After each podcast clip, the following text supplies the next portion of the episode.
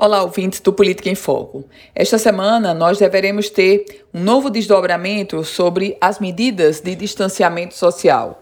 Isso porque o mais recente decreto assinado pela governadora Fátima Bezerra definia o dia 4 de junho como a finalização dos efeitos desse decreto. Então, até a quinta-feira, nós já veremos ter um posicionamento do governo do estado sobre como será adotado, primeiro, se a gente começa a reabertura ou se na verdade teremos as mesmas medidas, continuaremos com as mesmas medidas ou se vai ser necessário um enrijecimento. O fato concreto é que nós já temos uma posição com relação às aulas.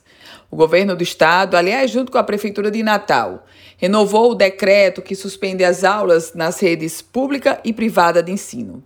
Esse decreto prorrogou a suspensão das aulas até o dia 30 de junho. Isso com relação à Prefeitura Municipal do Natal.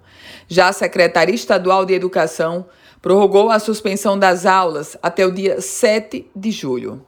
Portanto, embora não tenhamos ainda um posicionamento sobre os próximos 15 dias, até porque a governadora sempre está assinando o decreto com validade de 15 dias em se tratando de comércio, de serviços, mas sobre aulas, essas já se tem a confirmação de que estarão suspensas até pelo menos o início de julho.